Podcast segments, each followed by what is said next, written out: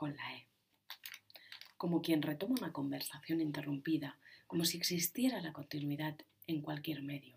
Prosigo. ¿Por dónde iba? Me había quedado con la E. La E del diccionario. ¿Qué diccionario? Cada vez que intento ponerle un apellido me sale una frase demasiado larga. A lo mejor es un diccionario vividor.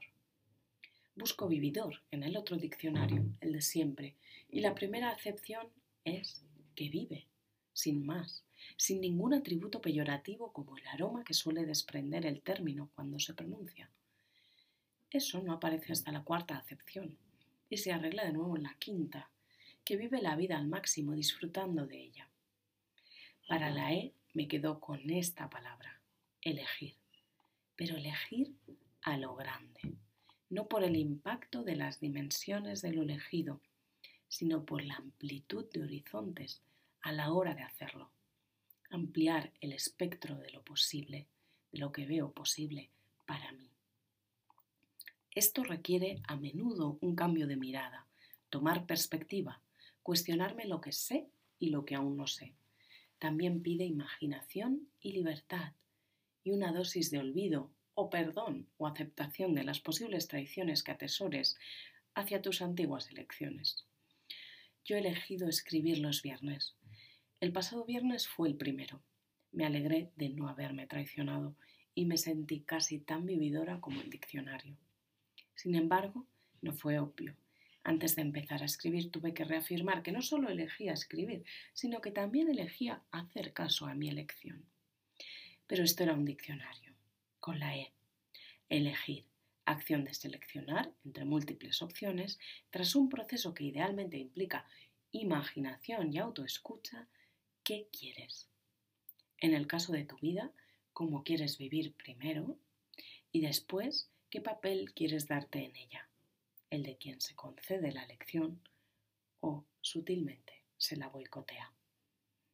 Ambas opciones son elecciones, con distintos niveles de conciencia o de sinceridad.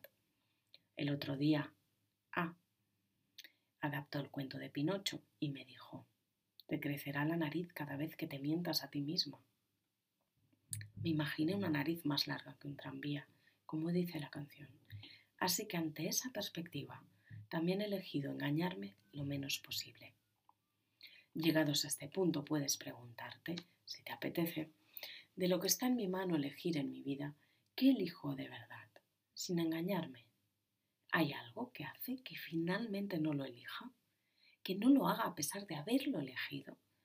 ¿De qué se trata? ¿De verdad lo quiero?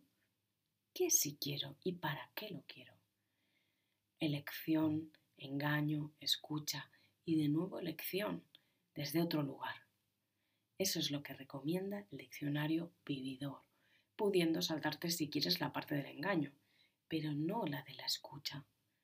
A veces cuesta esa escucha, oír con nitidez lo que quieres e incluso detectar el engaño que se esconde en automatismos, en creencias no elegidas, pero sí interiorizadas, en patrones inconscientes.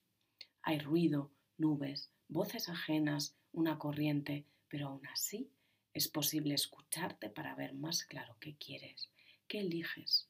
Y la escritura, también con la E, es una muy buena puerta de entrada. Combinada con el coaching, puedes llegar a muchos lugares nuevos y dejar atrás muchas mentiras que ya no elijas. Eso es lo que hacemos en el taller grupal de escritura para transformar y también en el programa individual,